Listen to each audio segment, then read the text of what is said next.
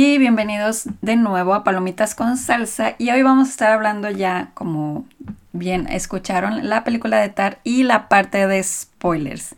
Aquí ya vamos a desmenuzar la película, vamos a hablar largo y tendido y dímelo qué opinaste, qué comentarios tienes de la película ya ahora sí con spoilers. A ver, en el episodio principal, que si no lo han oído, regresense un poquito y escúchenlo.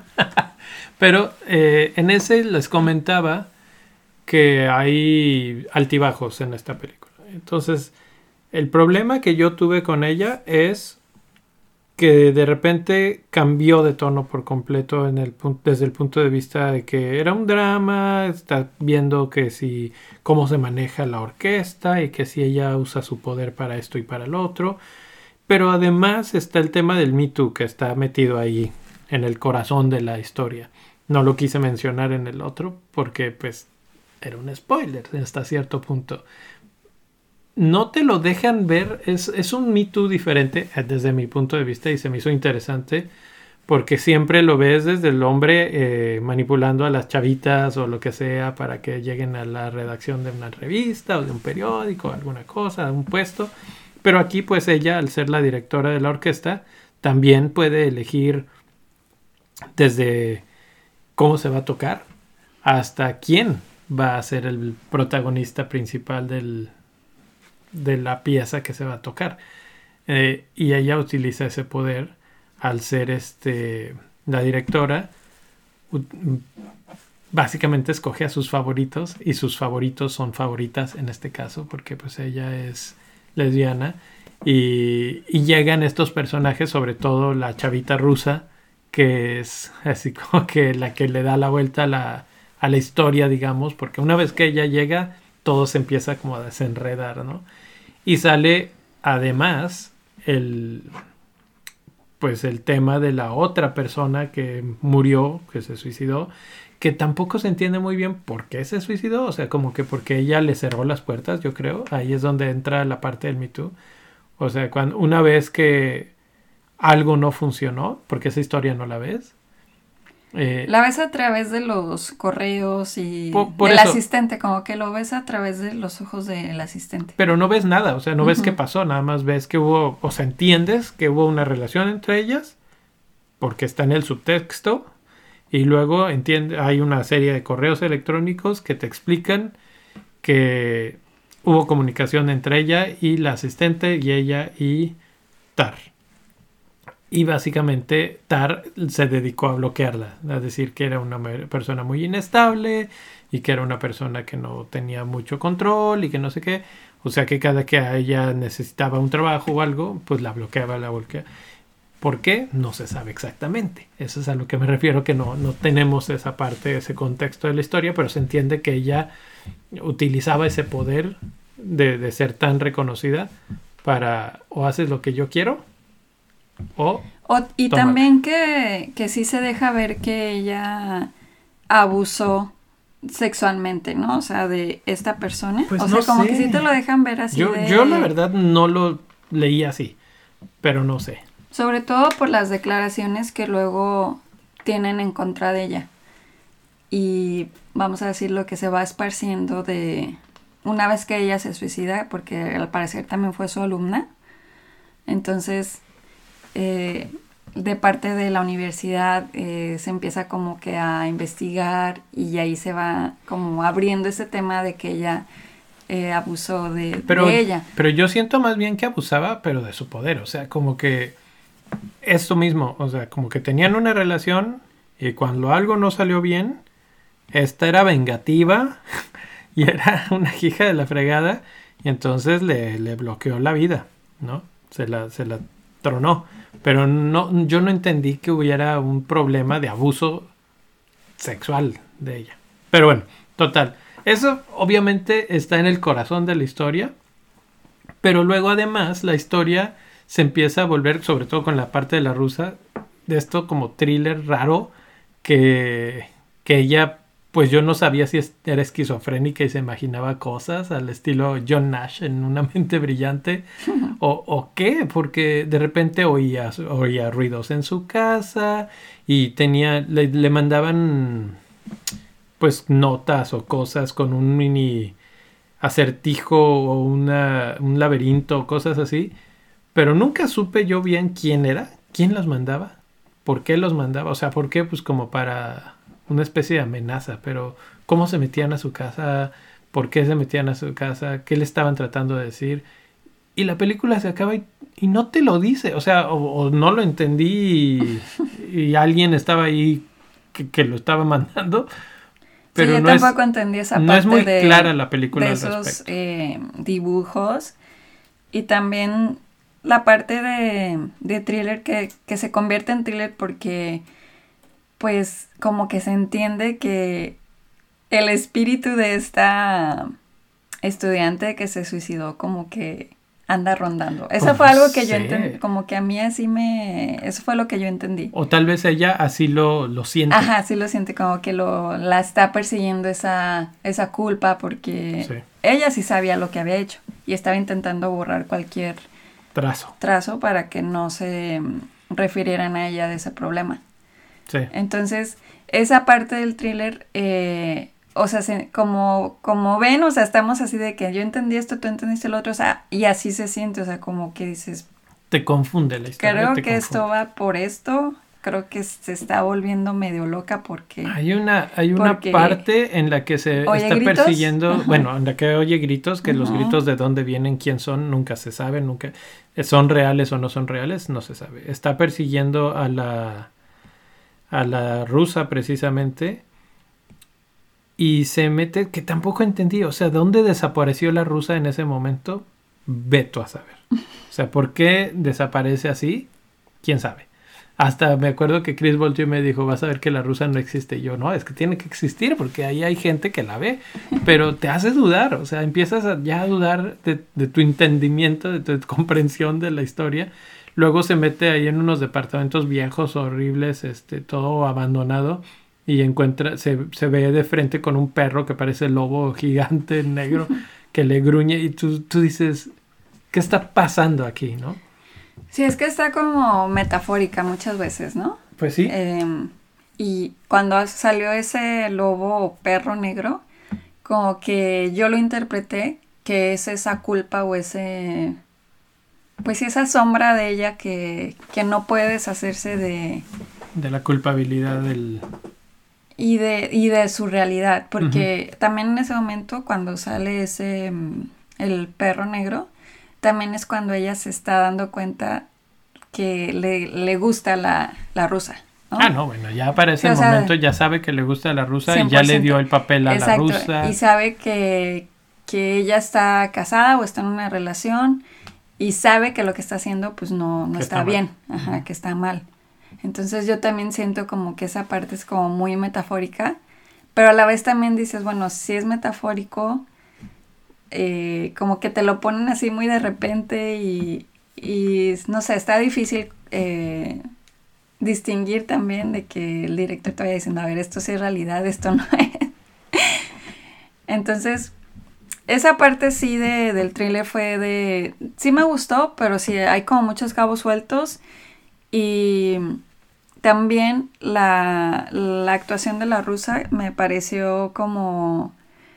Como, como que no sabía si a ella también le gustaba o si realmente ella quería como fregársela, por así decir, ¿no? Porque también hubo varias veces en las que nada más pasaban en la pantalla un, la pantalla de un celular como si estuviera en vivo. Ah, sí, que tampoco se supo quién demonios. Y yo creo que era ella y como que ella, y siempre que pasaba en esa pantalla se estaba burlando de ella. Ajá. Como que, ay, mira cómo duerme, ay, mira, ella cree que no sé qué, y así, ¿no? Sí, sí, sí. Entonces, no sé si también esa es como otra metáfora en la que, o sea, ella daba, eh, Kate Blanchett estaba como dando todo por ella y en realidad la, la rusa se estaba aprovechando de, de, ese, de ese poder, ¿no? También que ella sabía que tenía.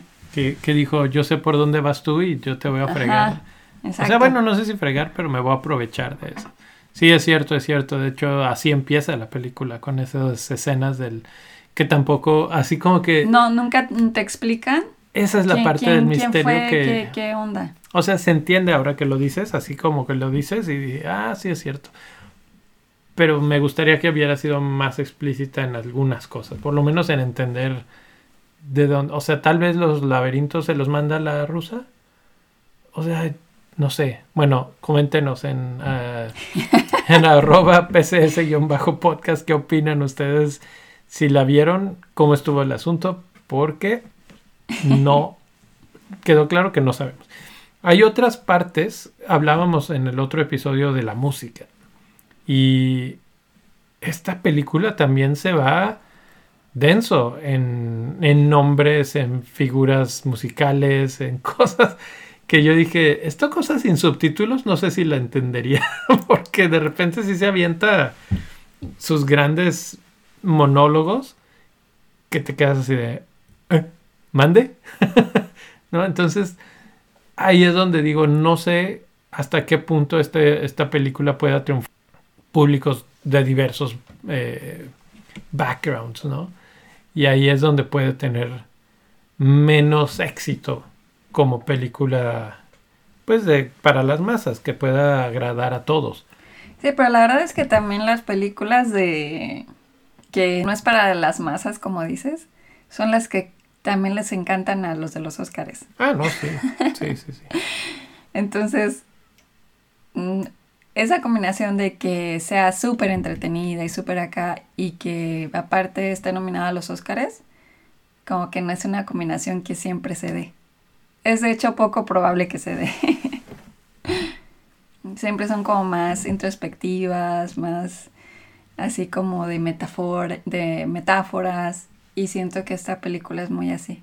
Muy también así como de, pues sí, metafórica. Así es. ¿Alguna otra cosa? Escenas así que dijeras, ah, esta escena estuvo. Me llamó mucho la atención la forma en la que empezó la película porque empezó pues, con los créditos. Que eso es algo también como que se me hizo extraño porque generalmente los créditos los vemos al final de la película. Y en este caso empezaron con los créditos primero y se echan todos los créditos, o sea que los ves. Ah, eso estuvo bien raro, sí. bueno, no sé si todos, pero un montón. Pero un montón, o sea, sí, sí te quedas así de, ah, ya, la, ya se adelantó la película y ya, se, ya la, la tengo que volver a regresar, ¿ok? Y también Mm, se me hizo interesante la forma de empezar que 15 minutos aproximadamente a la película se gastaron con una entrevista de ella, en la que ella explicaba por qué había estudiado eh, lo que había estudiado, cómo, cómo sabía tanto. Y justo creo que es en esa parte en la que dices donde necesitaba los subtítulos, porque ahí es donde sí te da como unas clases así de, de lo que es ser conductora de orquesta que, que se me hizo como muy intelectual y muy... Esa parte me gustó mucho. A pesar de que yo dije, ay, no sé qué, de qué está hablando la mayoría del tiempo, pero me gustó mucho la, actuación de ella. La actuación de ella en esa entrevista como muy segura y muy así de que yo sé de lo que estoy hablando y, y por eso soy una chingona. Es, correcto y justamente esto me recuerda a un artículo reseña que vi en, Letras Libres en el que mencionaba que justamente la protagonista, no, no Kate Blanchett, o sea, sí, pero su personaje se creaba a ella misma, como que se creía tanto, que ella se trataba de ensalzarse a sí misma, ¿no? Así como que le echaba mucho, mucho para, para subirse todavía más en el pedestal en el que estaba. Y crea toda esa serie de capas y de misticismo y de, de fórmulas para, para engrandecerse aún más. Entonces, justamente y también que... esa parte nunca se le quita. O sea, por, por, por todos los momentos que pasó durante la película y también que no se dejó y al final todavía eh, se, quedó practicando siendo director de orquesta. Aunque sea en otro país, empezando de cero, ella siguió haciéndolo. Entonces como que sí, esa parte de ella eh, habla de este personaje que, no se rinde y que... Y también orgulloso, muchas veces, porque tal vez si hubiera sido menos orgullosa o un poco más pues sí, humilde, no hubiera perdido a su familia, ¿no? Porque pierde a su familia, pierde a su novia, pierde a su hijastra, porque entiendo que era la hija de, de su pareja. Entonces sí, o sea, como que esa parte también está interesante del personaje que nunca se dobla. Sí, siempre, siempre mantiene ese aire de superioridad y de yo soy quien soy por lo que soy y se callan. Sí, porque es, así es como también tienes que ser durante... Ella lo explicó varias veces que... O lo dejaba entender que cuando eres director de orquesta, como que tienes que ser así. Tienes que ser esa persona que, que te diga lo que tienes que hacer y que no, no puedes eh, dejarte llevar, sino que tienes que estar como muy atenta y muy responsiva a lo que estés haciendo en ese momento. Y yo siento que esa, esa parte de ella la llevaba a su vida y la dominaba así de que no, no se dejaba doblegar por nada. Ahora, hay otra escena, una de mis favoritas tal vez de esta película, que es tremenda, no solo por los diálogos, sino por lo por el mensaje y la reflexión que te deja.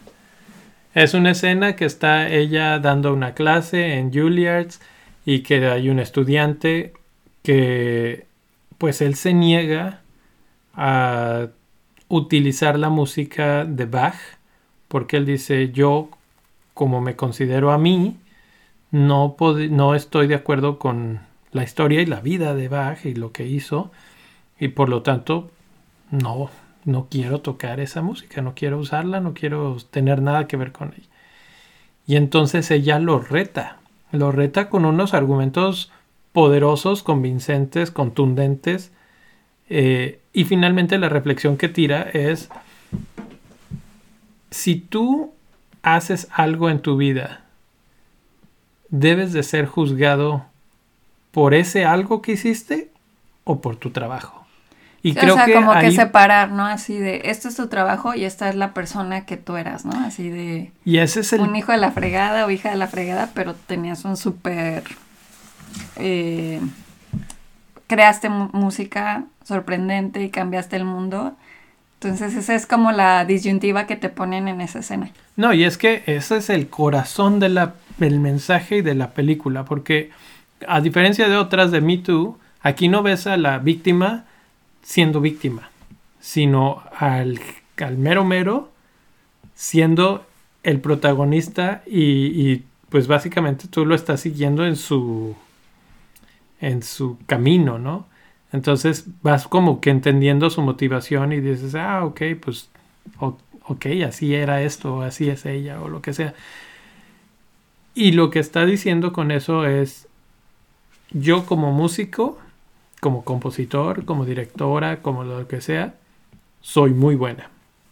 Y si algún día sale alguna nota de que diga yo lo que le pasó tuve un problema, me too, o lo que sea, eso debería marcar mi trayectoria como música o no. Porque finalmente, o sea, ponen el ejemplo muy, muy fuerte, muy poderoso con Bach. Así de que deberíamos de ignorar y de rechazar a Bach nada más por, por su historia de vida. Y es una, así como que si te quedas así de guau. Sí, sí te hace cuestionarte de decir, pues sí tiene razón. o sea, la postura del alumno es, es bastante, una postura muy moderna, creo que en estos momentos. Y muy reaccionaria y muy, no sé. Sí, así de que no, que tal persona es así, o la cultura de la cancelación, ¿no? Pero también si te pones a pensar en que ignoremos a lo que era la persona, que era a lo mejor un asco de persona, pero qué bien tocaba, pues, o sea, hacer esa separación a lo mejor no sirve de nada, porque finalmente lo que tú estás tratando de seguir es ser como esa persona, ¿no? Te inspiras en esa persona. Así es. Así es, o sea, y, ahorita que estamos en plena época de esto y que tenemos artistas, actores famosos que, hemos seguido por mucho tiempo y que podríamos haber sido fans de su trabajo y te genera ese pequeño, ah, ahora resulta que era un verdadero hijo de la fregada y ahora qué hago con, con mis gustos, ¿no? Me va a dejar de gustar eh, House of Cards porque Kevin Spacey es un hijo de la fregada. No sé, no sé, era genial el tipo, o sea, como actor le hacía muy bien. Pero ahora, ahora ya obviamente lo ves con otro, otra vista, otro punto de vista. Pero también creo que justo es eso, o sea que eh, en ese caso, bueno, de los actores y todo, o sea, tienen también cierto poder eh, sobre las personas. Sobre, como en el aspecto de que, lo que te digo, o sea, tú, tú ves a esa persona y, y, y te inspiras a ser como ella, ¿no? O sea, a lo mejor te inspiras a ser actor o actriz, pero también como que eso es dar un ejemplo, ¿no? De, Entonces, por eso es ese poder que también tenía ella con, con su asistente, con, con, todos, los que estaban alrededor. O sea, sí, lo que yo me queda de reflexión es que a veces al tener esa como carta blanca de decir yo soy tan fregón que me da la opción de ser también un de puedo ser como se me dé la gana, como soy súper fregón. Pero creo que eso es lo que no debería de ser, o sea, no deberíamos de tener esa carta abierta para decir, ay, pues se justifica todo lo malo que yo soy por mi trabajo. Sí. Como que no. O sea, sí, sí. Y, obviamente todos deberíamos de buscar ser mejores eh, eh, o buenos en general, pero ¿qué es ser bueno? Ahí entra la filosofía y bla, bla, bla. Sin embargo, hay muchos casos, o sea, de muchos tipos de cosas. No necesitamos irnos al Me Too. O sea, hace poquito acaba de pasar con Bad Bunny, que fue muy criticado por aventarle un teléfono a una chica que se le aproximó.